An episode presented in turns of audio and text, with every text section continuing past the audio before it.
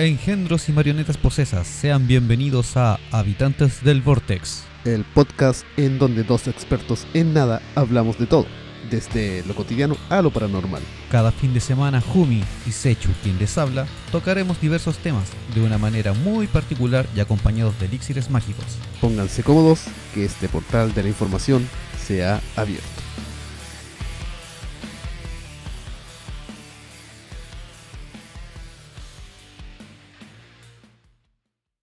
Bienvenidos nuevamente. Un sábado más. Toco madera. Partamos tocando madera. Hay que tocar madera el día de hoy. Ya van a tener una idea de lo que vamos a hablar entonces. Estamos una nueva jornada de grabaciones. número 27. El número 27 ya. Como las 27 horas de amor de la Teletón. Nunca he visto a nadie dar 27 horas de amor. Recuerdo que en una de las Teletones había una chica que no recuerdo si era escort o actriz porno. Que ella estaba haciendo sus 27 horas de amor en para cooperar con la Teletón. Sí, ella puede porque un hombre da 15 minutos de amor. Algunos menos, cinco otros un minutos- poco más. 5 minutos de un cigarro. Y Y 8 sería. horas de sueño. y sería. Hoy vamos a tener un capítulo bastante especial, no, no rosa lo macabroso tal vez, pero sí tiene que ver con todo el, el pensamiento mágico, por así decirlo. Claro. Y es un capítulo que faltaba, porque ya hemos tocado temas variados, entre ellos los fetiches. Sí, seguimos con las tradiciones. Después, Ya. claro, tenemos tradiciones extrañas y macabras.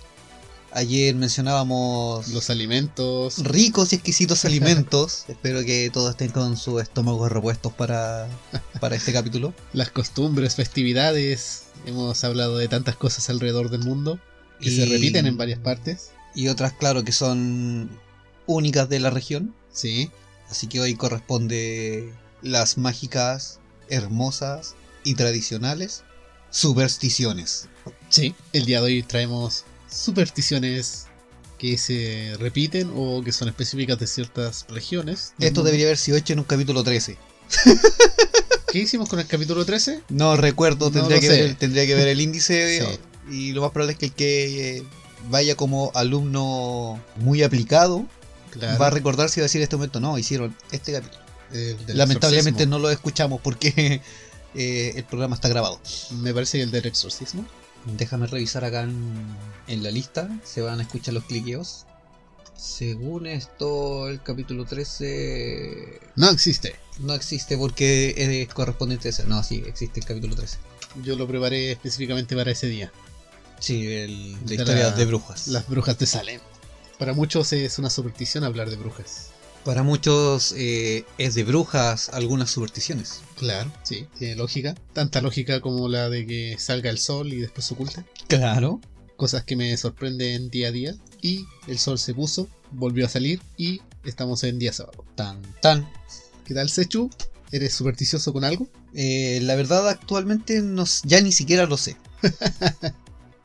Recordando algunas supersticiones, creo que he practicado más de alguna, pero por un tema de costumbre Claro. y más, más que costumbre, o sea, es una costumbre, pero una costumbre cultural, porque Sí. los demás básicamente te llevan a eso. Pero como eh, yo estoy más metido en el mundo del ocultismo, igual que tú, Claro. entenderás que llega un punto en que las supersticiones ya no, no aplican a tus creencias ni a tu Mm, pensamiento, Sí, al- ya que, eh, como lo mencionamos en el capítulo, en el capítulo de las energías, perdón, todo va por tema energético y mental. ajá. O sea, si uno empieza a pensar que van a pasar cosas o que por hacer tal o cual actividad va a mejorar algo o empeorar otra, No es básicamente la primicia de la magia. es que ya no es superstición. Hay personas que lo piensan que porque van a hacer algo les va a pasar una mala suerte Así es.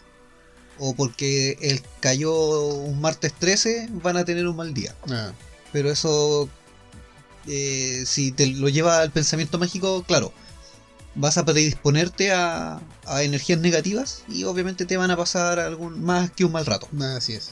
Muchas veces casi por costumbre. Por eso una costumbre Ajá. cultural. Por ejemplo, yo tengo una, quiero decir la, la palabra, y de hecho, La frase típica. Sí, no. La, la tenía atorada hace tiempo que no la soltaba. De hecho, yo tengo una que viene de cuando era niño.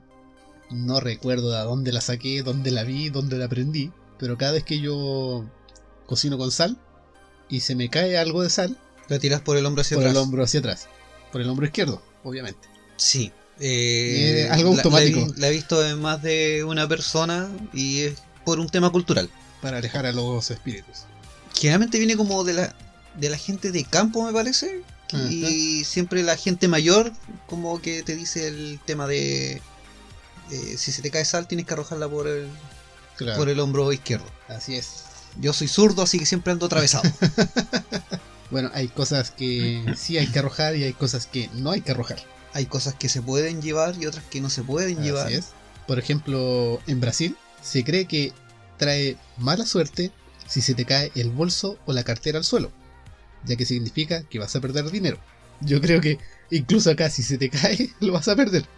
Yo he escuchado una similar acá en Chile que mencionan que una mujer no debe dejar su cartera en el suelo. Por ejemplo, cuando van a un restaurante o están en una casa, la cartera nunca deben ponerla en el suelo. Claro, Y es por lo mismo, es como que estuvieras botando tu plata o entregando tu- tus riquezas o lo que andes trayendo tus pertenencias. El problema es si se te cae en las favelas. No, obviamente sí es un indicativo de que vas a perder dinero. Dinero, los zapatos, camisa, lo que traigas. Incluso te puedes perder hasta tú. Bueno, yo salgo de aquí y ya me pierdo. Es fácil. Sí, es fácil perderse. Llevo 28 años viviendo aquí y no me sé las direcciones de las calles. Eh, me pasa igual. Sí, para mí es superstición que me las Yo Bueno. tengo otra, otra superstición. ¿Ya? De, de China. Usted sabe que me gusta tirarme siempre por la cultura asiática y dejar la caca con algo. Tierra. Ya, pero esta no es macabra ni nada, sino no es Ajá. nada asqueroso. Pero que no se caiga al suelo porque la perdemos. No, tampoco se cae al suelo. Ah. Pero en China eh, está la superstición de que tú no puedes o no deberías regalar relojes, Ah, A alguien. claro. Sí, eh, ya que en su cultura el, el llevar reloj es un, di- un indicativo de tiempo, de medición de tiempo. Entonces, al entregarle un reloj a una persona, es como que le estás dando el- la cuenta regresiva para ponerse el pijama de palo. claro. Así que si ustedes van a China eh, y los invitan a un cumpleaños o tienen un, un conocido chino que viva en su país, eh, no le regalen relojes al desgraciado, perdón, al agraciado, Eh, porque si no le están dando su sentencia de muerte. Para ellos eh, esa Sí, superstición eh, son bastante supersticiosos allá. en Oriente sí hay Sí. muchas supersticiones. Ajá. Lo más probable es que salga más de alguna aparte de la que mencioné. Y esa también viene arraigada con otra superstición que tienen allá, que es con el número 4, que lo mencionamos en un capítulo, porque en su idioma el 4 suena como muerte. Claro. Entonces se evita el número 4 en los pisos de los de los en cualquier edificios, cosa, en todo. Mm. Los departamentos, ascensores, todo. estacionamientos. Claro. Y el- todo lo que contenga el 4, el 4, el 14, el 24, el etcétera 4. Ok, y yo pensé que era solamente el número 4 solito. Solito el 4. No, todo lo que contenga el 4. Porque en el- Cierto, en, eh, en- en su es una idioma, combinación de, sí, de la palabra una- 10 con el 4. Claro, no es como que nosotros decimos 14, Ajá. 40, eh, o en Estados Unidos se dice 40, 14, Claro. eh, que cambia la palabra y obviamente ya no Pero pierde su significado. aún así, en el español como en el inglés, desde cierto número es la decena junto con el número. 24, 34, Claro, de cierto modo. 24, Sí, sí, sí, 34. sí. Sí, en ese sentido tienes razón. Sí. Pero en, Pero en, en en Oriente, es eh, una mezcla de dos palabras, o sea, no una mezcla, Ajá. sino que son las dos palabras juntas que te hacen el número. Claro, O sea, te dicen 10, 4, sí. 10 y 5, 10 y 6. Ajá. Y lo mismo pasa en Japón. Eh, sí, Eh, también tiene el mismo sistema de... ambos idiomas los estuve estudiando un tiempo. Sí, el son chino es demasiado difícil. De hecho, incluso por respeto, eh, tampoco incluyen el número 13 por los visitantes del Respecto extranjero. al, al, al occidente. Es dos pisos menos que se pierde en, el edificio. Depende de cuántos pisos tenga, porque si el, es un piso, o sea, perdón, es un edificio de estos que Ajá. tienen como 100 pisos, son varios los que se pierden. Son 98, no, son muchos pisos menos. Sí, que se pierde el Sí. número 4, Ajá. se pierde el 14, el 24, 34, 44, 54, 64, Sí. 74, 84 y eso. Y muchos cuatro. Y todo el 40. Del 40 al 49. ¿Será así? Sí, pues. 4, Ah, sí, claro. 4, 10 es 9. Ajá, ajá, sí, sí, sí, sí. Oh, Son demasiados Muchos pisos. Son, Es como que se perdieran como 20 pisos al tiro. sí, básicamente 20 pisos. Porque no creo que puedas perder el 44 dos veces. Pierdo el 40 porque tiene el 4 al principio y porque tiene 4 al final. ¿Será que no se celebra el cumpleaños 4 y todo lo que tenga 4? Yo creo que también puede pasar en, en ese sentido. Si queda tiene 3 años. Ah, entonces el próximo año, ¿cuántos va a cumplir los 4 el próximo año? No, 3 años. y medio. Los cumplo otra vez. Los cumplo de nuevo, o cumplo 5. Claro, es el único país donde cada cierto año se repite el cumpleaños. No se cumple. Mm. Yo conozco gente que repite sus cumpleaños como 3 veces en su vida. ¿Será superstición eso también? En cierto grado sí. Sí. Porque el hecho de cumplir años los hace sentir viejos. Sí. Es como cuando hay personas que van a cumplir los 30 y sienten que se les viene toda la vejez encima. Y cumplen los 29 como 3 o 4 años seguidos. Hasta que ya no pueden negar su edad. Así es. Igual bacán por la gente que, que tiene estos amigos que lo apañan Ah, y, sí. y le siguen esta tradición. Pero que para efectos legales de trámites tienen su edad sobre 30, pero para efectos cumpleañeros siguen teniendo 29. Básicamente, en países del oriente eh, está esto. ¿De qué te ríes? Cuando empiezas a hablar muy serio te pongo mucha atención y siempre sales con algún pastelazo. Es que se descubrió, revisando las bibliotecas de- del oriente, que hay un cierto libro al que le arrancaron una página, que es el Kama Sutra, donde le ar- arrancaron la página de ponerse en cuatro. Porque es de mala suerte hacerlo así. Sabía que ibas con una wea así. Ah. Es una postura menos. De hecho, ¿tú sabías que el Kama Sutra eh, es un libro más extenso del que se conoce actualmente? Así es. Y el Kama Sutra que se conoce que es solamente las posiciones sexuales es el capítulo quinto del libro. Amén. Ya vamos a andar después en libros extraños y prohibidos. Ahondar con el Kama Sutra. También, nos Sí. vamos a ir profundo. vamos a trabajar duro por ese capítulo. Vamos a pasar a la siguiente, a la número 4. Rayos. Póngale. Vamos a saltarla. Entonces vamos a la pasar- 5. ah, vamos a pasar a la 5. Por respeto a cualquier oriental que nos esté escuchando. Correcto. Lo Hay que ser inclusivos, Ajá. pero. Esto ya es en Dinamarca, País nórdico. país nórdico, nuestros antepasados. En Dinamarca existe esta tradición en donde si tú tienes un objeto de porcelana, se te cae y se te rompe, tú esos trozos los vas guardando hasta fin de año. ¿Ya? Porque cuando llegando esta época de fin de año, tú juntas toda esa porcelana y la vas a arrojar a la casa de tus amigos. Ya. Yo ahí al basura Lo- lo, lo que acá es vandalismo, allá es una tradición. Ya. Y se dice que la persona que al salir a su patio tenga la mayor cantidad de porcelana es la que mayor suerte va a tener. Ya.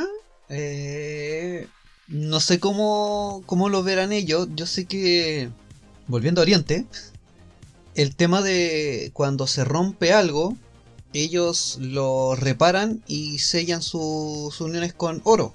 Mm, sí.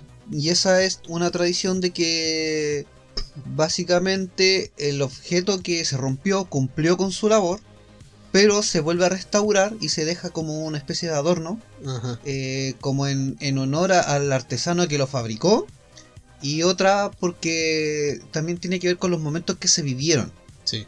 Eh, como que te da un recuerdo de que cualquier cosa o hasta una relación eh, en los aspectos de la vida cotidiana que se puede romper, eh, puedes volver a, a sellarlo, pero ya no va a ser lo mismo. Exactamente. Pero aún así puede volver a restituirse de cierta manera y se le puede dar otro uso. Antiguamente acá en Chile existía una tradición muy similar. No te rías. Donde No se ríe que puede quedar así. cuando era uno niño y se te caía algo y se te rompía, a ti te sillaban las nalgas a cinturonazos o a varillazos. Tenía que salir. ¿Será similar? Eh, puede ser. Pero se te quitaban las ganas de romper cosas. Pero a veces uno, un- como niño era curioso, le gustaba abrir los juguetes para, para ver dónde estaba el chinito que hacía funcionar todo eso. Ah, Eh, otra tradición muy común, ancestral, y esta sí la practiqué, pero la practiqué también por un tema de, de cultura general, Ajá. el tema de no ver a la novia antes de la ceremonia, hasta llegar al altar. Sí, sí, sí. Eh, es la típica tradición que todos tienen de que cuando te vas a casar, de hecho hay países en donde al llegar el día de la ceremonia matrimonial, en la mañana temprano, la novia se va a otra casa, Ah, claro. ya sea con amigas, familiares, pero generalmente mujeres, y el novio se queda o en su casa, también acompañado de sus familiares y amigos hombres, Ajá. eh, que empiezan a ayudarle como a prepararse durante todo el día para la ceremonia. Ya sea que vayan eh, a hacer como los últimos detalles de los trajes, eh, las últimas compras o los últimos detalles de la ceremonia en sí o de la celebración. Y no se ven hasta que llegan al, al altar. Sí. Incluso cuando la novia llega a la, a la iglesia, Ajá. el novio es el que está parado frente a la puerta, la novia está a su espalda y él no puede ni siquiera voltearse No, hasta que ella llegue al hasta altar que ella llegue al altar. y sea sea, entregada. Sí, Sí. Eh, el, única, en el único momento en el que él ve a la novia es cuando él está ya en el altar esperando la llegada de la novia. Claro, porque es de mala suerte para el matrimonio futuro. Correcto, esa es la superstición de que eh, si uno ve a la novia antes van a haber muchos problemas y calamidades dentro de su matrimonio y podría terminar mal. Lo cual no entiendo porque he visto muchos matrimonios que siguen todas las tradiciones al pie de la letra y terminan muy mal. Bueno, ¿y qué más le podéis ver a la novia si antes de casarte ya le viste hasta el alma? Le, le viste hasta la suerte en las manos. Eh, sí, porque esta tradición también Le leíste viene- hasta el mandala de... ya se sabe en el Kama Sutra al revés y al derecho. Pero no con el número 4. No. No, pero esta tradición viene de la antigüedad de que efectivamente cuando la novia o una mujer eh, llegaba virgen al matrimonio. Sí, Entonces también tenía que ver con eso el tema de, de no ver a la novia hasta el momento de estar eh, en el altar. Sí, también era tradición que el vestido blanco era para las vírgenes. Lo era. Y dicen que ah, es mala suerte que use blanco si no es virgen. También es una superstición.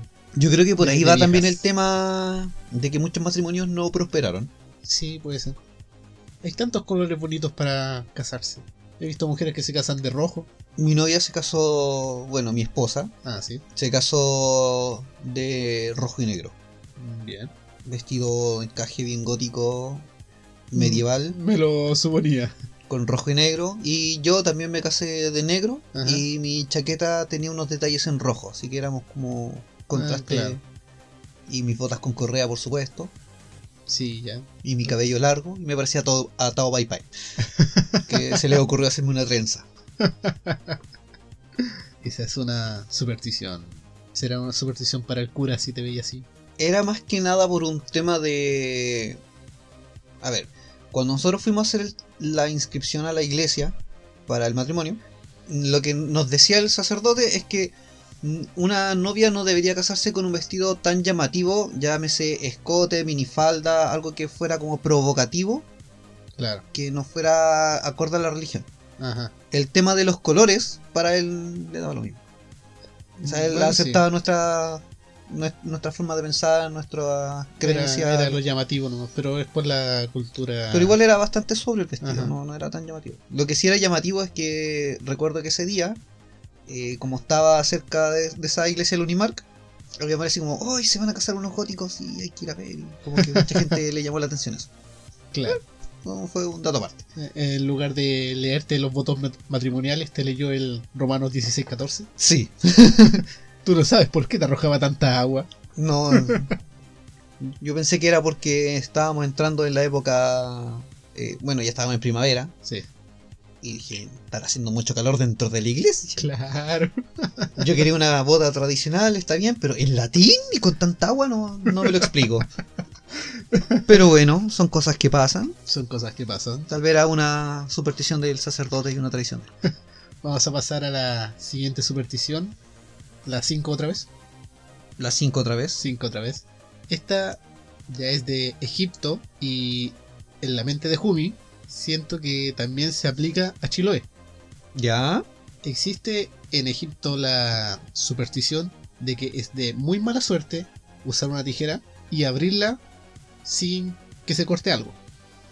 O sea, tú no puedes manipular la tijera si no vas a cortar algo. Ya. Sí, Abrirla y entiendo, entiendo, entiendo. Eso te corta la suerte. Es como la tradición que tienen los samuráis de que no puedes desenfundar tu katana Claro. si no vas a cortar o no vas a ocuparla para un Ajá. combate. Pero, en contraste, es de muy buena suerte dormir con la tijera debajo del cojín, de la almohada. A ver. Porque, según dicen ellos, eh, elimina las pesadillas. Ah, yo pensé que te cortaba el sueño. Pensé lo mismo. Pero también es de buena suerte en Chiloé poner la tijera Debajo de la silla. Bueno, es como esa tradición de que es mala suerte correr con las tijeras en la mano. Es que lógicamente es mala suerte correr con una tijera o un cuchillo en la mano. Ah, así te es. tropiezas, te caes y te apuñalas. Sí. Es como la película de Hércules donde aparece Dwayne Johnson. Ah, claro. Lección de hoy, no apuñalarse uno mismo. Yo creo que va algo así. Sí. O sea, yo he dormido con, no sé, hechizos debajo de la almohada, con su sigilo, con runas, pero con una tijera. Habría que probarlo un día. Yo, yo he dormido con, con péndulos, eh, mis amuletos, a veces debajo de la cama, a veces algunos colgados al cuello. También me decían que era de mala suerte dormir con collares, Claro. pero era por una razón lógica, te ahorcas Eh, y si no se corta el collar te asfixias. Me lo suponía. Pero hasta el momento no me ha pasado nada. Cuando me llegue a incomodar, sí, obviamente despierto o medio dormido en la noche, me, me quito el collar y seguimos Sí. durmiendo. El problema sería que te duermas con la tijera debajo de la almohada y despertar a lo panqueta. eh, con un mohawk. Rapado por los lados. O, o rapado completo, Claro, con un peinado de esos antiguos. o como el chico de 31 minutos, Ajá. así que le cortaron mal el pelo. Sí, algo así.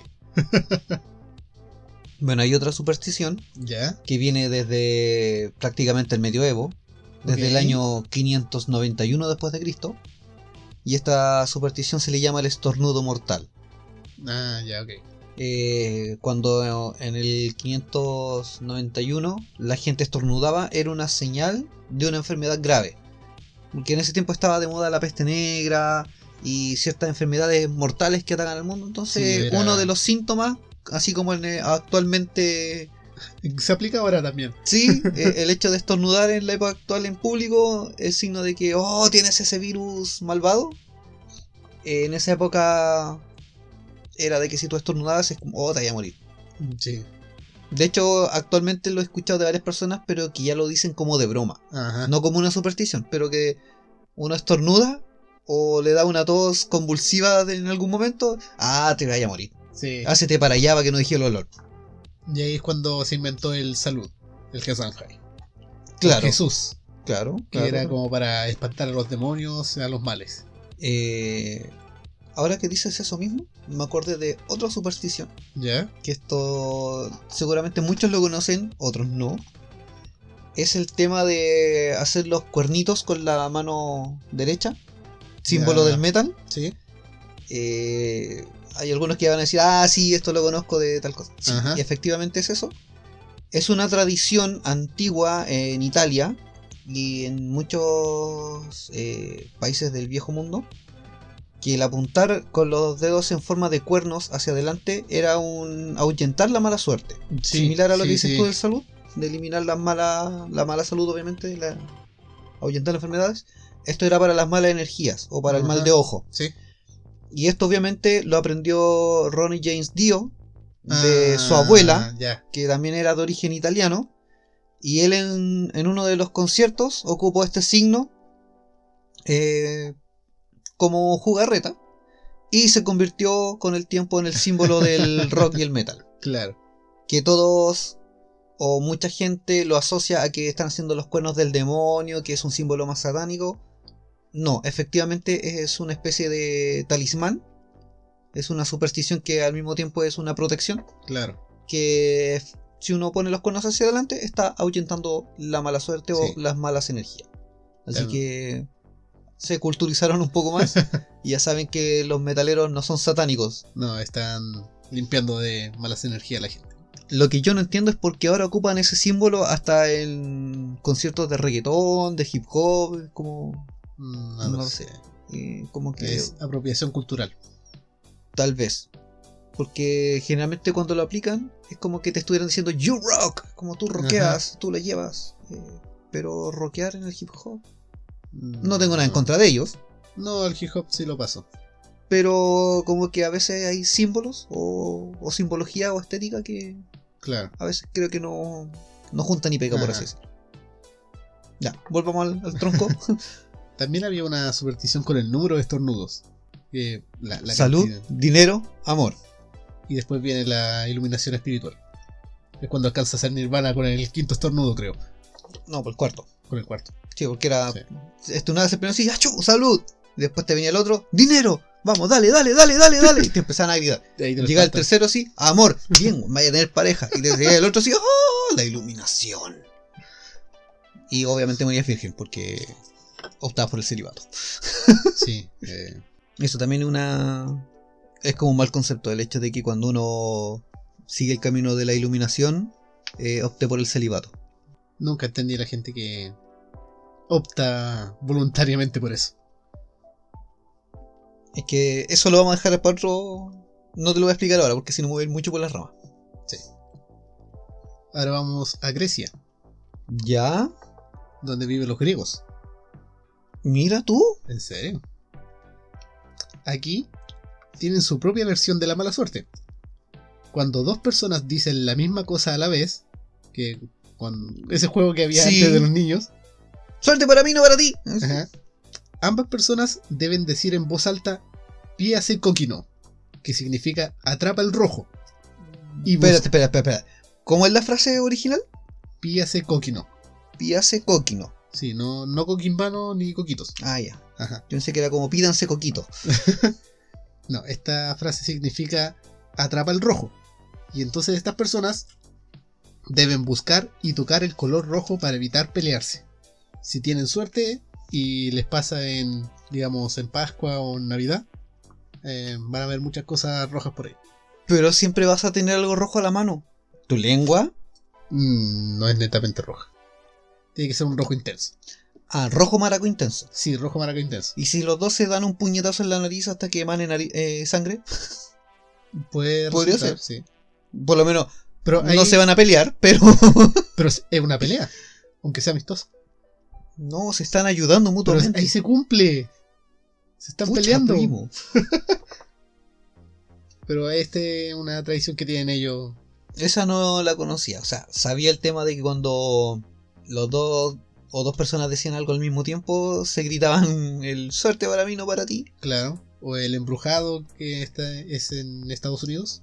Donde la que la persona, otra no, persona puede no puede hablar. hasta que alguien mencione su nombre. Claro. O sea, hasta el que, el que lo embrujó mencione su, su nombre. No, eh, cualquier persona puede decir su nombre. Ah, ya. Pero si habla, eh, pueden pegarle. Y ahí se cumple esta. También. Se cumple esa Hay, superstición. hay pelea. Bueno, ya que partimos el capítulo tocando madera, Ya. vamos a explicar de dónde viene esta superstición. Ok. Esta es una superstición que proviene de siglo antes del cristianismo. Antes de que apareciera Jesucito. El compadre Jesús, como le dicen por ahí. Ah, ya. Se dice que los pueblos celtas rendían culto a los árboles. Y eso obviamente era así. po. Por algo estaban los druidas. Y ellos eran arriesgados a la naturaleza. Y todo lo demás. Los más choros. Bueno, ellos consideraban a los árboles un, un templo de santidad.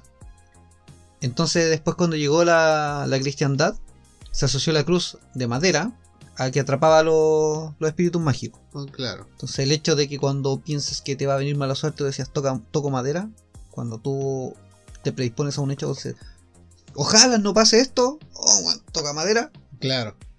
Es por eh, el tema de que la madera o la cruz cristiana eh, atrapaba Claro, para que absorba toda la mala suerte. correcto. O que Ah. era un... Más que atrapar a la mala suerte, es que la madera contenía eh, energía de los espíritus buenos. Ah. Entonces tú al tocar la madera, absorbías esos espíritus y te santificabas.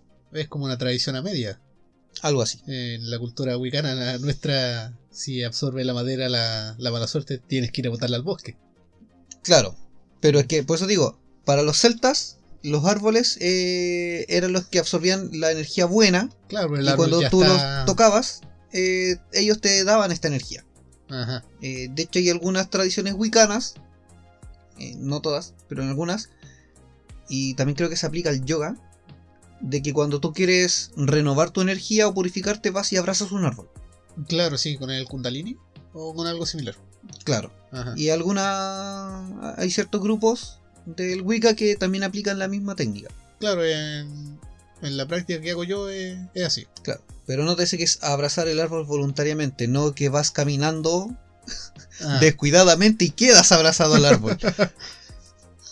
Sí, creo recordar una noche, como que la recuerdo a medias, donde abracé muchos árboles. ¿Voluntariamente o involuntariamente? Eh, yo creo que por la gravedad fue involuntario. Pero hay cosas que son de mucha más suerte que abrazar un árbol. ¿Cómo qué? Sí. Eso atrae la fortuna para el podcast. Atrae escuchas. Y le va a dar sed también a los que escuchen. Pero hay una forma para atraer la buena suerte, y esto viene de Francia, y aquí la, la van a reconocer muchos. Y vamos a destapar una duda que teníamos hace unos días. Que es... ¿Vamos a seguir destapando cosas? Vamos a seguir destapando cosas. Pensé que con la cerveza era suficiente. Dicen que es de muy buena suerte y que atrae el dinero pisar mierda de perro con el pie izquierdo. Hoy sale un verso. Sí sabía eso. eh, muchas veces escuchaba de que... eh, o me pasaba. Que yo in- sin querer caminando por la calle pisaba excremento canino. Claro. Y me decían, pero no te enojes. Porque es de mala suerte si te enojas. Eso significa que te va a llegar dinero o que vas a tener buena fortuna. De hecho, si lo pisas con el derecho, es mala suerte. A mí me lo decían con cualquiera. No, ahora sabes la verdad. Y ahora sé que tiene que ser con el... Solo con el izquierdo. Pero tiene que ser voluntario o involuntario.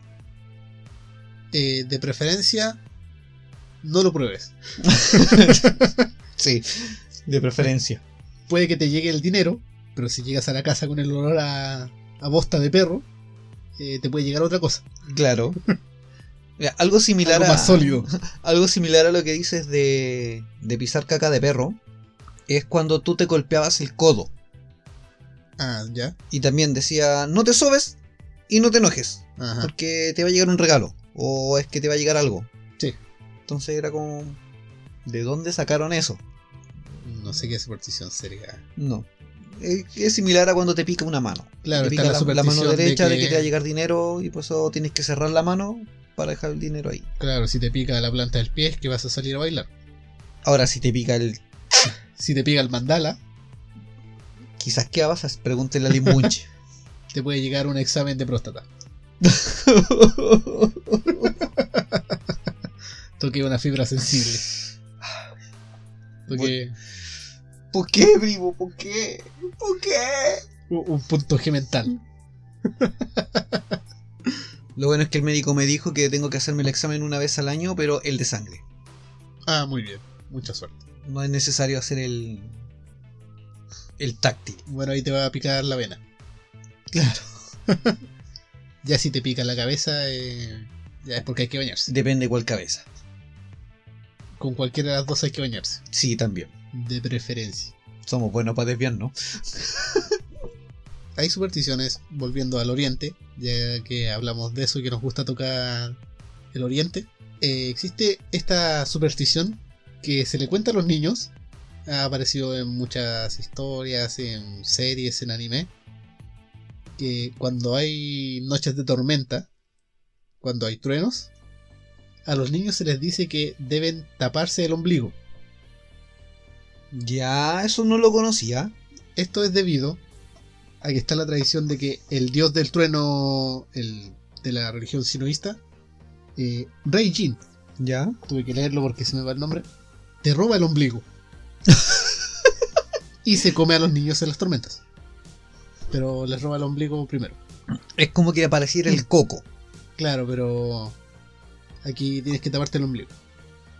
Ya. Es como esa superstición de, de los demonios capa, estos demonios del agua, Sí, sí, sí. que ellos te robaban el ano. Sí, sí. Ajá. Está similar, pero con el ombligo. Sí, Era un poquito menos cochino. claro. Pero Esta es una tradición que se le decía a los niños para asustarlos, seguramente. Mira, hay otra tradición, bueno, otra superstición, que sí se asocia mucho en, en lo que es la parte de ocultismo también. ¿Ya? Eh, viene de la antigua Grecia y es que ellos tienen la creencia, eh, muchos la deben conocer a lo mejor, de que cuando uno le va a cortar el pelo a los niños, Ah, tiene que hacerlo en temporada de luna llena. Ya. No, perdón, para los griegos es que es de mala suerte hacerlo en luna llena. Ah, ya. Para el tema del ocultismo Ajá. es que eh, todo ese tipo de cosas tiene que hacerse luna llena. También es de mala suerte dormirse en el campo desnudo con luna llena. A ver si la gente entiende la referencia. Sí. Bueno, que según la superstición de los griegos, quienes osen cortarse el pelo eh, en este día de luna llena, Ajá. van a perder su cabellera, se van a quedar calvos, van a padecer alopecia. Forever and ever. Para nosotros eso se llama el gen palma. Creo que estoy exento de ese gen. Creo que yo también. Muy bien. Algo hicimos bien en, en nuestra vida pasada. Bueno, según la parte científica, el tema de cortarse el pelo en las diferentes fases lunares Ajá. no tiene una explicación lógica. Claro. O sea, no, no afecta. Si te vas al lado esotérico, cada vez que tú quieres emprender algo, iniciar algo, ya sea una relación, cortarte el cabello, iniciar un nuevo negocio, lo que sea, y quieres que prospere, se dice que tienes que hacerlo en luna llena, porque eso es como un comienzo. Ah, claro. Eh, aparte que la luna está como en, en su mayor plenitud, lo que significa que hay más energía abundante. Sí. Y eso te ayuda a potenciar y que todo te prospere como corresponde. Claro. Entonces se dice que si tú quieres comenzar un, un negocio que, que- o una empresa, por así decirlo, iniciar algo, que evites hacerlo cuando hay luna en cuarto menguante, cuando la fase lunar Claro. está acabando. Ajá. La idea es que sea en, en inicio de. Sí. O sea, la luna llena del óptimo porque hay más energía eh, universal, por así decirlo. Ajá. O ya sea que está la luna nueva o cuarto creciente, también pues es un inicio de un ciclo. Ah. Entonces eso también se, se conlleva con, el, con lo que uno quiere realizar. En muchas culturas hay eh, supersticiones. Iba a decir tradiciones, pero estamos hablando de supersticiones. Sobre cortarse cosas en ciertas fechas. Pero el tema de tradición y superstición van casi iguales, Ajá. porque hay muchas supersticiones que lo dijimos que nacen por tradiciones. Claro. O sea, ya después se Es que convierten en tradiciones, Superstición es una tradición al final. básicamente. Ajá. Porque la superstición también puede nacer de uno mismo. O sea, a lo mejor Sí. es como cuando uno dice, mi cábala es hacer esto. Claro, Eso también es una superstición. Entonces, como eh, en, el, en el teatro tienen esta superstición de que si se dice Macbeth dentro del teatro, se supone que la obra no va no va a salir bien o que a lo mejor el teatro va a ir en decadencia. Claro. O cuando te dicen mierda, mierda, mierda, Ah, antes sí. de comenzar una, generalmente entre los actores o los artistas, eh, se dicen eh, esa palabra tres veces porque también es como un indicativo, similar a lo que decías tú, de pisar caca de perro, Claro. era signo de buena suerte, el hecho de que te tiren mierda, Bueno, aquí pisas tres. aquí no la pisas pero te la tiran tres veces, No físicamente. no físicamente, pero Ajá. es como que con eso ellos te están dando su apoyo y su energía. Bueno, ya que estamos hablando de cortar cosas y de abundancia de mierda, Dale. nos trasladamos a India. Tengo Hay miedo, Muchas vacas por ahí. tengo miedo. ¿Por qué? Es Estamos hablando India- de supersticiones solamente. Weón, tiran a los cabros chicos de 15 metros de altura para que sean mejores. Bueno, aquí en la India poseen normas muy concretas sobre la higiene personal, aunque no lo crean. A pesar de lo que se muestra en las películas. sí. Por ejemplo, no deben cortarse las uñas ni los martes ni los sábados. por- o por la noche. Ya. Tampoco deben cortarse el pelo o lavárselo los jueves o los sábados.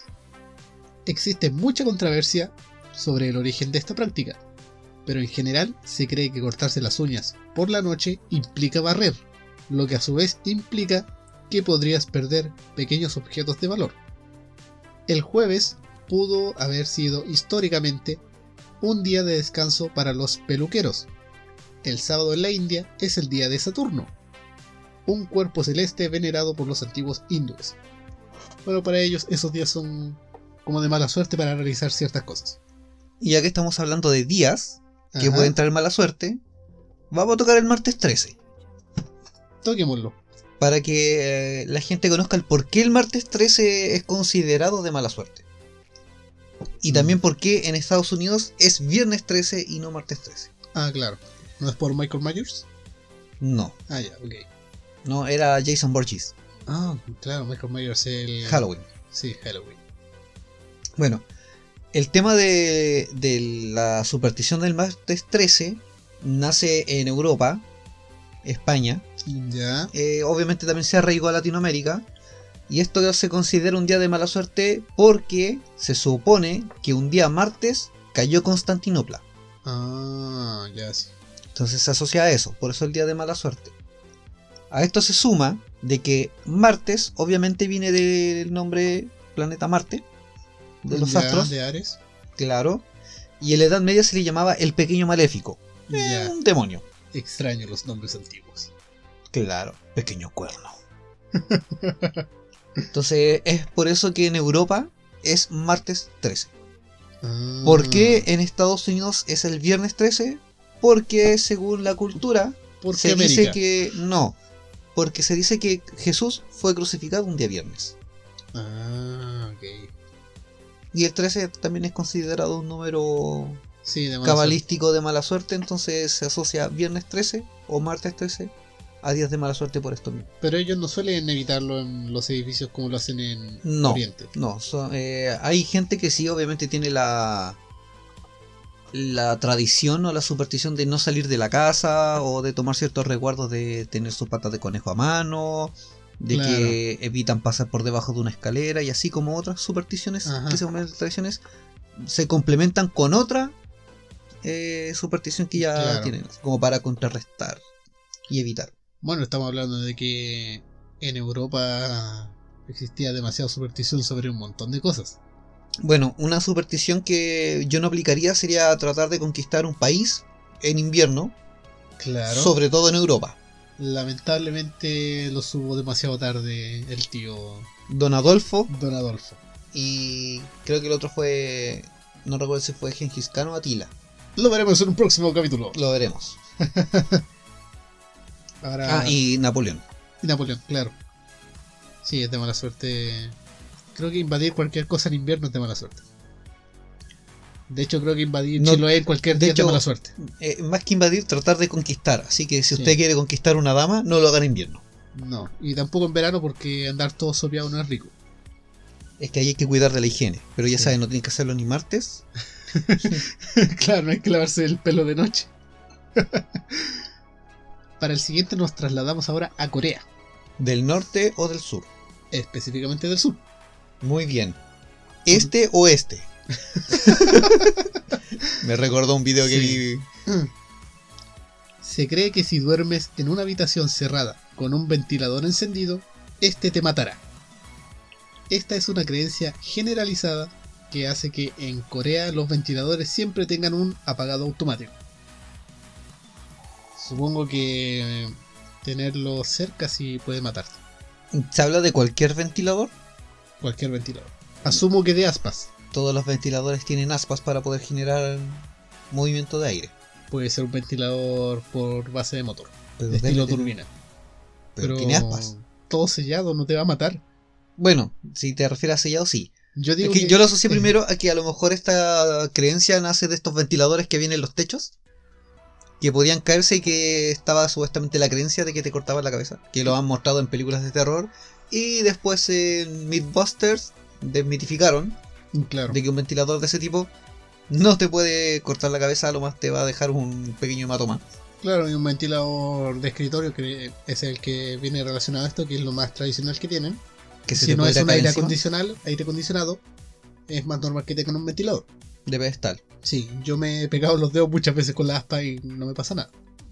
Claro, o sea, a lo más va a ser un golpe. Ajá. Pero sí también puede crecer el. o, o haber nacido este pequeño temor por desconocimiento. El hecho de ver que las aspas giran a gran velocidad. Y que antiguamente los ventiladores eran metálicos, las aspas. Correcto. Entonces, a lo mejor sí podía ocasionarte un corte. Ajá. Pero si pasabas por la orilla del ventilador, porque si metes dentro de, de las aspas, así como más al medio, Ajá. eh, efectivamente te va a golpear. A lo mejor te va a hacer una pequeña herida.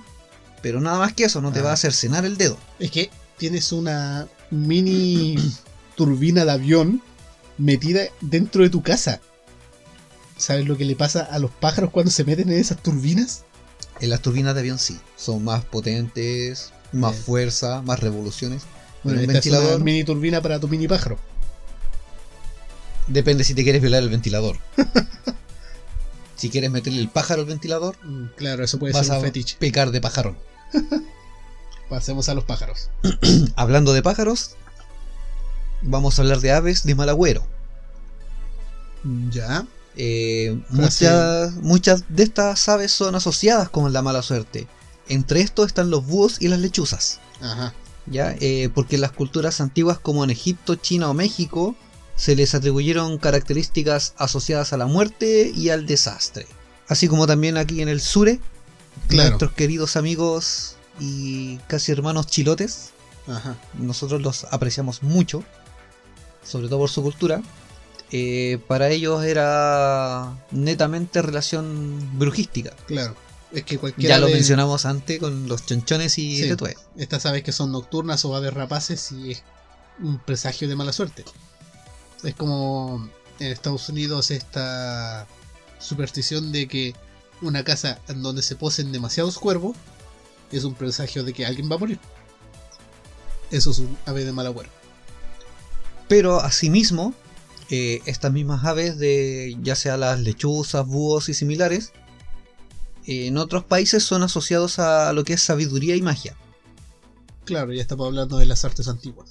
Correcto. O sea, por eso, no por nada, se ocuparon estas aves en, la, en los libros de J.K. Rowling, Harry Potter, que son Ajá. las que llevan las cartitas Ajá. con la invitación a Hogwarts, escuela de magia y hechicería. Sí, todavía estoy esperando la mía. A lo mejor para acá no alcanza a llegar el delivery.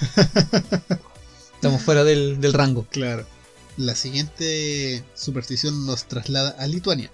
Esto lo he visto en algunos videos de gente que tiene estas tradiciones, que dice que está prohibido silbar en interiores de, de las casas. Porque según ellos, esto atrae a los malos espíritus y a los demonios.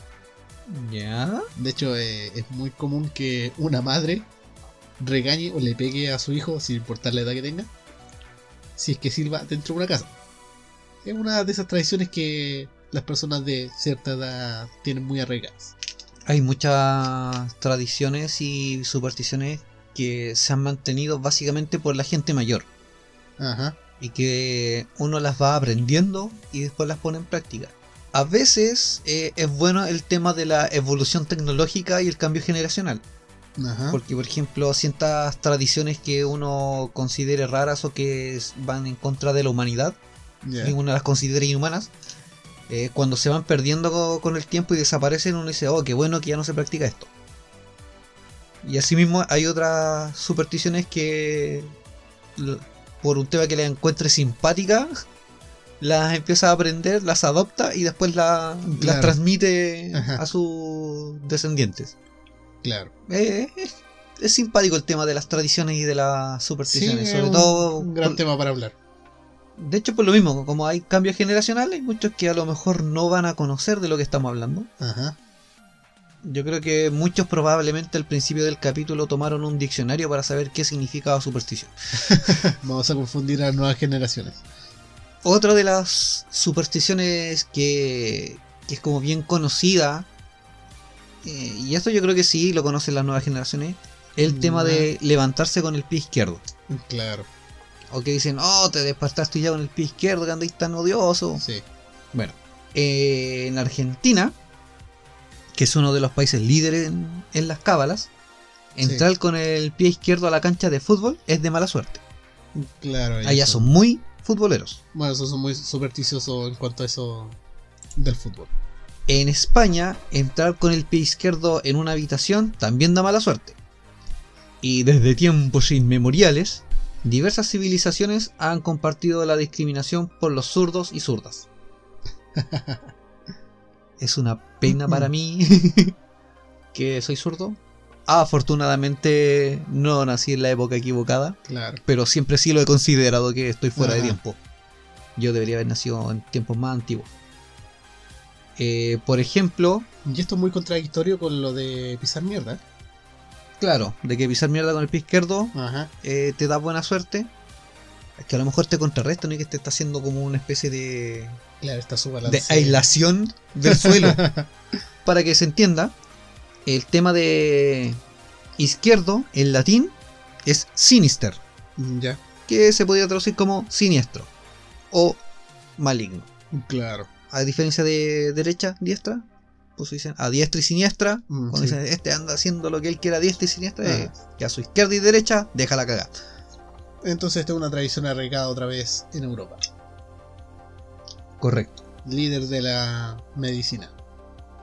Medicina ancestral del siglo XVII. 15. Ya retrocedimos más.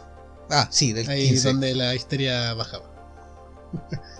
Porque yo recuerdo por mis prácticas de cuando comencé con el kendo y me pude comprar mi primer traje, el kendogi, eh, está la superstición y tradición de que la hakama, esta pantalón falda, uno debe meter siempre primero el pie izquierdo y es el último pie que sale al desvestirse, al igual que al ponerse la parte superior, también por una tradición de suerte.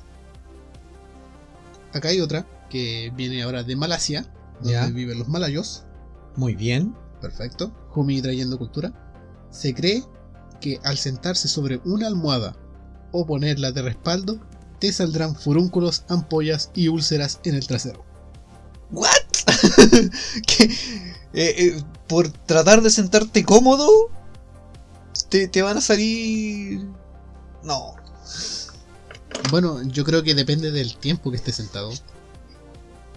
Porque generaciones nuevas, yo creo que esas. No, una generación nueva te va a pedir una silla gamer sí, para estar sentado más, más tiempo de manera cómoda. sin importar lo cómodo que esté, con esas 28 horas diarias que están sentados, Ah, bueno, sí. yo creo que más de una úlcera anal les va a salir. No estén mucho tiempo sentados frente al computador. El tema de la temperatura anal trae una cosa que se llama hemorroides. Créanme, no van a querer tener ese tipo de molestias. Ajá. Es por eso que nosotros en nuestras bicicletas tenemos estos asientos especiales con el agujero Son, eh, se llaman asientos prostáticos. claro. Que no es para evacuar mientras estás andando. No, no, no. Es para que se disipe Ah. el calor. Claro, porque cuando cae por ahí, cae hasta la parte de la rueda trasera. El problema es que el movimiento de esa rueda te lo va a traer de vuelta. Ah, pero yo tengo tapabarro. Ahí está. Primo, te dije, tapabarro. Yo que llevo con toda la espalda embarrada cuando llueve. no, el tapabarro la llega. Ahora, vámonos a Nigeria. Vámonos a Nigeria. Allá en Nigeria, la creencia es mejor, no, es que no sé si será si un hombre eh, como género masculino o si una persona. Pero dejémoslo en el género masculino. Ya. De que si un hombre se golpea con una escoba, se vuelve. Ah, sí, eh, es género masculino. Se va a volver impotente. Así. Se le van a desaparecer los genitales. Dependiendo de la fuerza, a cualquier persona que le pegues con una escoba o cualquier objeto contundente, se le van a desaparecer los genitales. Pero es que eso es si le golpeas en los genitales. Aquí se habla de que si se golpea en cualquier parte del cuerpo Ah, con una escoba, se le van a desaparecer los genitales, se volverá impotente. Y también existe la creencia de que esto puede ser contrarrestado golpeando a un delincuente no menos de 7 veces con una escoba. Ah, el número de la suerte. Entonces, si tú te golpeas con la escoba en tu casa, tienes que correr a la calle y buscar a algún delincuente y golpearlo más de 7 veces con la misma escoba. Por suerte en Chile es algo más fácil. eh, acá no, tendremos que ir a Santiago, Paseo Humada. Mm, Sí, pero andan muchos delincuentes por ahí. Esto no es personal, esto no es personal. Son mis coquitos. Es mi descendencia la tuya.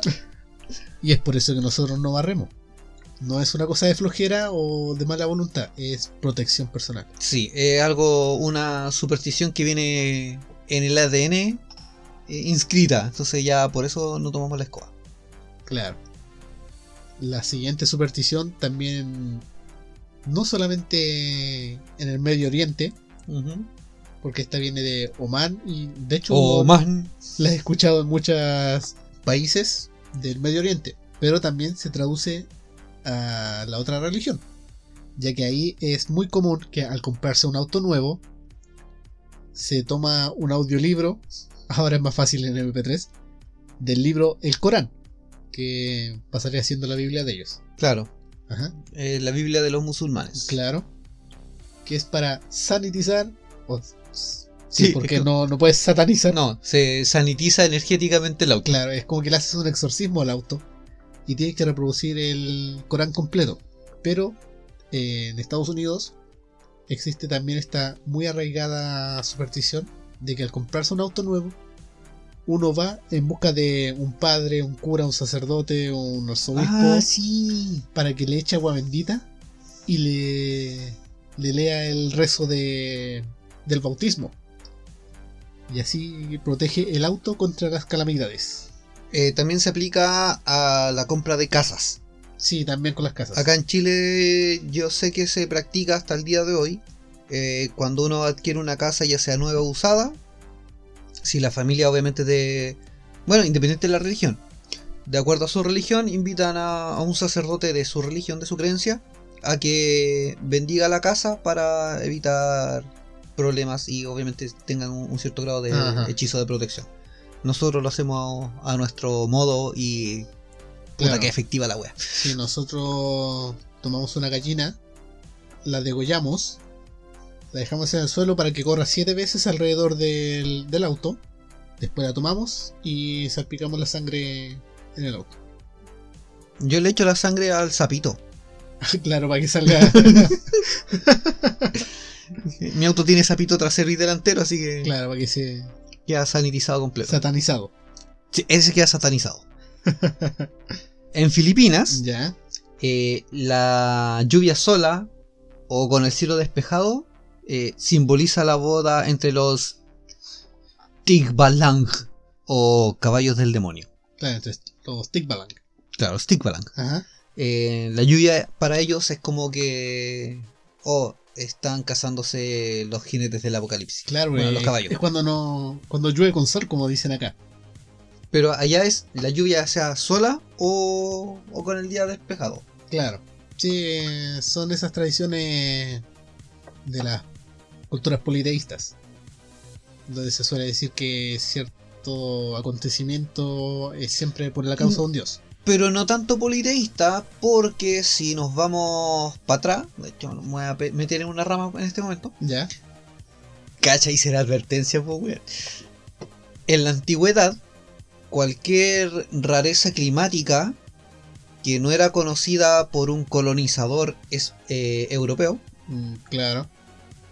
la asociaban a, a que Dios estaba dejando de lado, estaba mostrando su furia, o que era algo de los demonios que trataban de, de asomarse al plano físico. Estamos hablando de la gente que pensaba que el útero tiene dientes. Por eso te lo digo, no es necesariamente de creencia politeísta. Ajá. Toma cachito de goma. Esta weá la escucha mi hermano. Ahora nos trasladamos a Qatar. Al país Qatar. Ese que es en vainas cuando luchas con los samuráis. No, eso es katana. Bueno, Qatar es Medio Oriente, Arabia. ya por allá por 14 Norte con, Claro, con libertad. con libertad.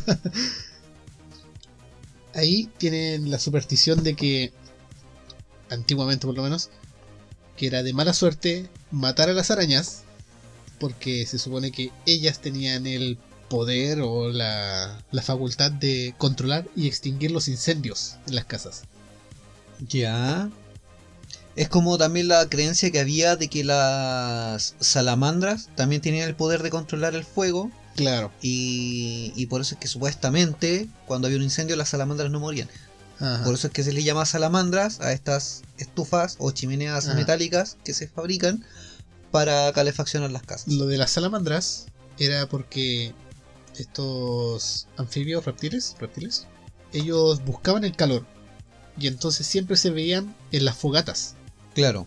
Entonces se, se creía, que, dentro de los se creía que bebían en, dentro Y- del fuego, claro, que, que aparecían de las llamas. Y es por eso que en la tradición eh, druidista y elementalista de la Wiccara, eh, los elementales de, del, del- fuego, son las salamandras. claro. De hecho, creo que solamente tiene un tipo de elemental, a diferencia de los otros. Ujú, Sí. Bueno, pasemos a la siguiente porque me voy a enredar con eso. Sí, eh, no sigamos con las ramas. No, me metí De- eso lo vamos, después vamos a ver las creencias de la, del Sí. druidismo y otras cosas. También lo vamos a tirar día sábado. No, me meto con los elementales y no me Yo creo más. que ese, ese, tipo, ese tipo de temas podríamos tirarlos como para oc- octubre. Sí, vamos. Tenemos mucho que rellenar en octubre. No se dice rellenar, tenemos muchos temas en tinta. O en el tintero. Sí, ya, ok. Primo, nosotros no rellenamos. No seas supersticioso. Bueno, en Ruanda Ya. hay otra superstición que esta sí ya. uno la va a escuchar decir, pero ¿cómo así? ¿Con qué base científica? Con la base científica del siglo XV. En Ruanda a las mujeres desde pequeñas se les decía que no debían comer carne de un macho cabrío porque les iba a salir barba.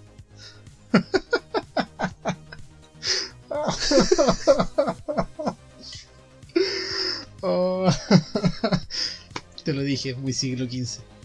Lo más probable es que más de alguna que haya querido salir de Ruanda Ajá. a explorar el mundo comió carne de un macho cabrío esperando que saliera barba y se le llevara un circo de fenómenos. Claro, un freak show. Claro, una mujer barbuda. La siguiente. Sechu, tú cuando eras más joven. Nunca cuando ibas por la calle. Yo todavía soy joven. Cuando eras aún más joven. Ah, ok. Cuando eras joven físicamente en vez de mental. Porque todavía no, alcanzamos la pubertad mental. No, somos más inmaduros que la mía. Cuando Ya. tú- ibas por la calle. Caminaba, obviamente. ¿Nunca tuviste esta, este juego de no pisar las rayas? Sí. De hecho, hasta hace poco lo jugaba con la Sakura. Sí, yo sigo haciéndolo. Y lo más probable es que lo siga haciendo después con Erian. En Estados Unidos existe entre los niños esa superstición de que pisar las rayas de la, de la calle podía provocarle un lumbago o dolor de espalda a alguno de tus padres. Pero en Suecia existe algo muy similar con las tapas de los alcantarillados. Porque allá tienen tapas, dos tapas diferentes. Ya. Una que contiene la letra K, que es de agua potable en su idioma, Kilvaten. Kelbaten. De hecho, a ver, es. Me dijiste que es sueca. Ajá. En Suecia es el idioma es similar al alemán. Sí, sí. Entonces la A con Suena cremillas con- con es como una E. Diéresis. Claro, es una E. Una E. Ajá. Y la V es casi una F. Claro. Es como Kilfaten. Bueno, la letra K de Kelbaten, de, ah, que es agua potable. Pero también, bueno, esta. Las personas piensan que viene de la palabra Keller, que es amor. Ya. Es como en Scott Pilgrim, así que se. eh, tienes que dejarte Claro, la. por la letra L. Ajá. lesbiana. ¿Lesbianas? Pero también hay otra que tiene la letra A, que tiene un bonito nombre, pero que la traducción es aguas residuales. Ablossfaden. Allopsbatten. Que en otros tanto se interpretan como el símbolo de Abbruten o de ruptura. Ya. Ellos tienen esta tradición de que al pisar esta última, que para ellos significa ruptura, les va a causar problemas en el amor con su pareja. Y para ello, eh, para contrarrestarla, les tienen que dar tres palmadas en la espalda. O sea que si de repente va una pareja y ella quiere cortar la relación, se para en una de estas alcantarillas, en una tapa que tiene la A, que significa así como ruptura, es como. ¿Entiende el mensaje? Pues bueno. ¡Ay, perdón, amor! ¡Ay, perdón, amor! ¡Ay, pise otra! Creo que me quiere decir algo. Me, me trata de decir algo, no lo sé. Es muy sutil. Eh, sigamos por allá lejos. Ok. Vamos ahora a Turquía. Allá se dice que es malo comer chicle por la noche porque se convierte en carne de gente muerta. ¿Qué persona en su sano juicio come la carne de una gente muerta? No importa si es de una persona o de su salvador. Ninguna persona en su sano juicio lo haría. No. bueno, a menos que fuera un necrófilo caníbal. O un cristiano. No comen carne de un muerto, es una hostia. Es No. un pedazo de masa. Es y el cuerpo de Cristo. Es un pedazo de harina. Esta es la sangre de Cristo. Es vino. Esta son las de Cristo. Toma este espagueti. Es mi cabello. Es el cabello de Cristo. Ahora toma estas naranjas y esta banana. Le pones crema Eh, con no, el- no, no, gracias Jesús, déjala ahí nomás. Prefiero tu carne y tu sangre. Eh, no seamos tan específicos. Aquí tienes unas, Eh, no, no, no, Jesús, por favor, déjalo ahí, déjalo ahí. unas pequeñas papas fritas. Son las uñas de Cristo. Judas, weón, ven a buscar. Pasando de lado eso. Ya, mira. momento bizarro. Volvamos a China. Sí. Tú mencionabas que ellos tienen superstición con el número 4, con el 4. Claro, ya. Con la del perrito. Hay una forma de contrarrestar. ¿El perrito? No, el número 8. Ah, ya, ok. Allá, el número 8 eh, es un símbolo de buena suerte. Es todo lo contrario al número 4. Ajá. Es a tal punto que cuando se iniciaron los Juegos Olímpicos de China, los de Beijing, se iniciaron el día 8 del 8 del 2008 a las 8 de la tarde con 8 minutos. Sí, andaba Don Francisco por allá. ¿Por qué? ¿Quién no lo viste? Yo estuve viendo todo el seguimiento de los Juegos Olímpicos de Beijing. No, yo no vi eso, pero no importa. Ajá, andaba Don Francisco. Bueno, el detalle es que si en China quieres tener el número 8 dentro de tu número telefónico, debes pagar de más a la compañía de teléfono. Ya. Es como el número VIP. El número. Ya, ok.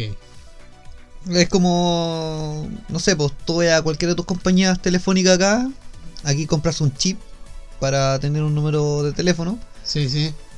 pero tú puedes ir a, a la compañía telefónica y decir, ¿sabe qué? Yo quiero cambiar uno de los números por un número 8. Ah, ya, ok, ok. Y tienes que pagar como un, un agregado para Ajá. que para obtener el número 8 O dentro sea de tu... eh, en- Claro. Ah, ya. Mira, es que el número 8 igual tiene ciertas connotaciones en la cábala y en culturas esotéricas, ¿Ya?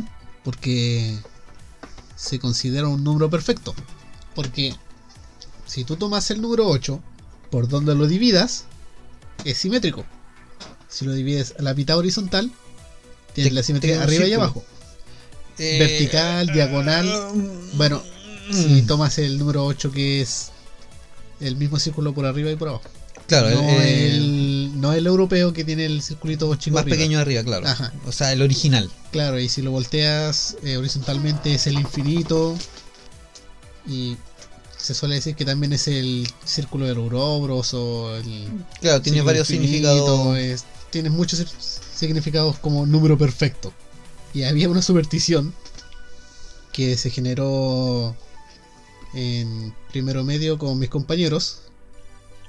Ya. A que nos- empezó a salir eh, el número 8 así como chiste. No recuerdo con qué comenzó. Ah, sí, fue que en el 2008 Ya. Comenzó el 8. 8 del 8 del 2008. Después de un tiempo hicimos un grupo de amigos, éramos 8, Ya. y por alguna razón, ¿Con qué va a salir ahora? no, es que siempre nos aparecía el número 8. Ya fue tanto que creamos una tulpa del 8. Ya. La tulpa del 8. Tin, tin, tin. Tenía que ser la tulpa del 8. No te doy otra nomás. De hecho, una vez tuvimos tanta suerte, teníamos una boleta del 8 del 8 del 2008. Que no me acuerdo qué cosa compramos, seguramente algún alcohol para ir a la playa. Y hasta el día de hoy, el número 8 siempre me sigue penando. Como que tengo algo y. Es el número 8. O está relacionado con el 8. Y el 8 por aquí. Y tengo 8 por todas partes. Yo pensé que te penaba más el 7. No, el 7. Ya que en tu número de carnet, muchos 7. Sí, tengo un 7 por cada separación de número. Pero es hasta ahí nomás.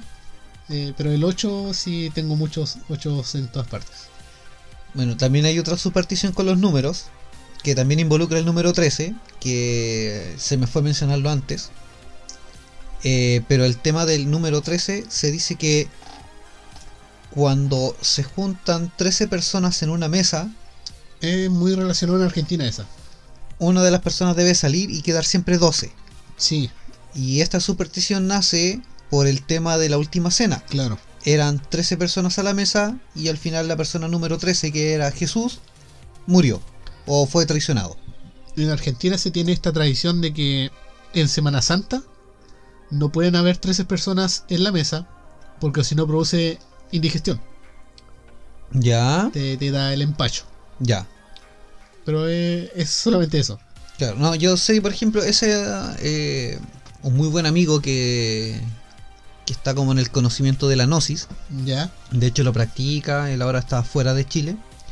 Mm, eh, un día conversando sobre los mismos temas, de hecho teníamos muchos temas en común que, que debatíamos, en, en el buen sentido de la palabra, y me mencionaba esta especie de superstición de que evitara estar en una mesa donde hay 13 personas claro. que siempre que hubiesen 13 personas en una casa y se tuvieran que Ajá. sentar a comer, una de esas personas se tenía que o comer después o tenía que ir a comer a la cocina, Claro. comer en una habitación distinta. Pero si estaban las 13 en el mismo lugar, significaba que una de esas iba a ser traicionada o le iba a pasar algo o Ajá. cualquier cosa. Que, no era como lo-. Sí, cosas que te pueden Ajá. pasar cualquier día, en cualquier momento. Que te Claro, crucifiquen, te atraviesen con una lanza y esperen al- tercer día a ver si se te quitó la caña. Que venga el anfitrión, el anfitrión de la mesa y te diga, mira, ¿sabes qué? Toma estas naranjas, esta banana, Y vas a seguir con Judas. un potecito de yogur. Jesús, por favor, lárgate. Me imagino a Cristo llegando con esas cosas. Me imagino llegando a Cristo, llegando a, a mi casa. Eh, disculpa, ¿tienes un minuto para hablar de mí? Jesús, con todo respeto, no niego ni avalúo tu existencia, ni tus poderes. Pero aquí tenemos otras creencias. Ah, Cuéntame más. Eh, acá nosotros creemos en Odín, el dios del trueno y del rayo y... Bueno, vamos. ¿Te imagináis convertir a, a Jesús al, pagano. al- al paganismo, weón? O, ¿Te imagináis que a lo mejor la, la Biblia te pone a Jesús, claro, como ultra católico? Bueno, porque la religión católica te lo pone así. Pero ¿te imagináis Jesús hubiese sido terrible hippie, más pagano que la cresta, más pagano que todos nosotros juntos? Puede ser. Loco, mira, Bueno, llévate no esta. ¿eh? con esta plantita, hácela en una infusión de agua y se te va a quitar el dolor de estómago. Claro. Loco, todos somos hermanos, animales, plantas. Mi padre Odín. Ah, no, no es Odín. ¿Cómo que es Dios, weón? Me cagaron. Pero sí. Ah, no estamos en el país, no estamos en los países nórdicos. Estoy a en la el- cruz, llama a la cruz. Puta, voy a crucifícame, weón. Bueno, él convertía el agua en vino. De hecho, Por eso no podía lo, ser pagano. lo fácil que pudo haber sido liberarse de los romanos, porque el cuerpo humano es 70% agua. Ujú. Haberlos transformado en vino. No, solo el 70% Pero haber Eh, transformado de su sangre en vino. claro. Ahí no hubiese- sido la sangre de Cristo. Claro. Sería. Es que hubiese sido como la. Es que voy a ir por la rama con códiga, pero algunos van a, van a entender la analogía. ¡Choca esos cinco! ¡Oh, en la calle! No, pero. Pedro, lo siento. te vas a centrar a mi diestra, te lo juro. Te, te voy a poner ahí de portero. No, en serio. Te lo juro por mí.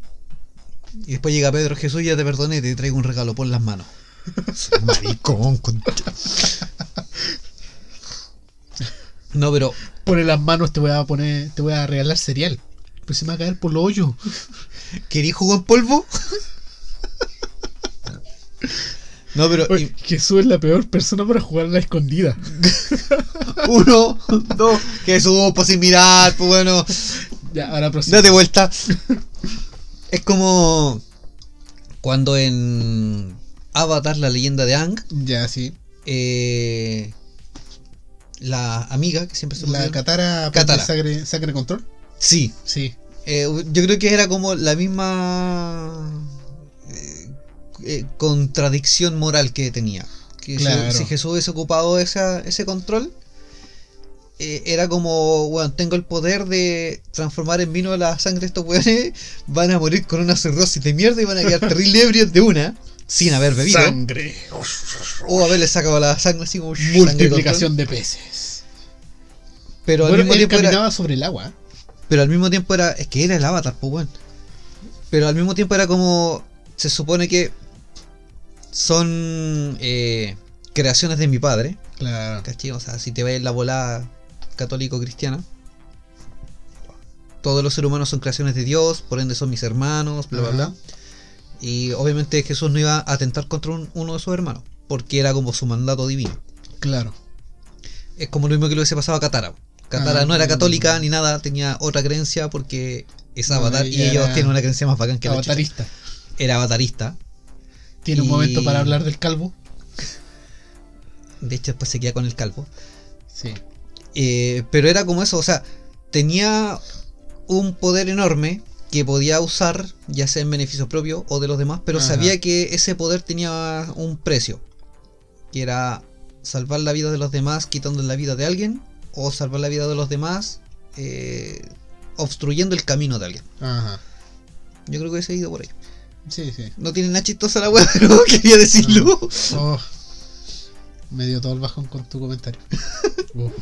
Entonces, aquí hay unas naranjas. Una banana. Jesús, Jesús, para, ya se está acabando el capítulo, Jesús. Es que no dejaron terminar a Jesús. Él entregó su cuerpo. Entregó su Jesús, sangre. ya mira, te voy a aceptar la banana con los duraznos, pero te lo cambio por estos tres clavos. Toma una bolsita de pasas. Es que me anduve revolcando con unos perros con garrapatas, weón. Estas pasas son mis piojos. Tómate, tómate este sneaker. Jesús, cuando tenía hambre te ponís tan weón. ¡Uy, está rico el chocolate, Jesús! ¿De dónde lo sacaste? La, la- la digestión está haciendo lo suyo, compadre. Método científico. Hay ciencia detrás de mis milagros. Bueno, ya alcanzamos el milagro del minuto 30 de la hora. Sí, weón, ya. Llenamos de, de supersticiones. Van a andar algunos menos perseguidos con ella. Algunos Claro. van a crear sus nuevas supersticiones o cábala. Yo tengo una y otros nos van a crucificar por hablar del crucificado. Hay una superstición que la gente va a tomar ahora. Que No, yo quiero tomar cerveza. si no escuchas el vortex, te va a bajar la histeria, le van a salir dientes al útero o se te va a caer el pene. O te voy a ir a buscar un imbunche. Claro. Y si no pasa ninguna de estas, vamos a mandar a uno de nuestros chinchones Ajá. a que se pare en la reja o en la ventana de tu habitación Claro. y te esté mirando fijamente mientras duermes. De hecho, es 100% posible que si escuchas el vortex, te va a traer muchas risas. Es 100% seguro que si escuchas el Vortex, te darás cuenta que sí tienen fin los capítulos. Claro. De hecho, no escuchar el vortex puede traer depresiones crónicas. Estamos salvando al mundo una carcajada a la vez. Y. Sí, sí. no voy a agregar la razón. No, no, te, te encuentro toda la razón. Apoyo la emoción con toda la violencia que se lo merece. Ya, chicos, eh. Quedamos happy. Esta lo meritaba. Seguramente nadie se va a quejar por estos 30 minutos extra. No, yo creo que no. Lo dudo.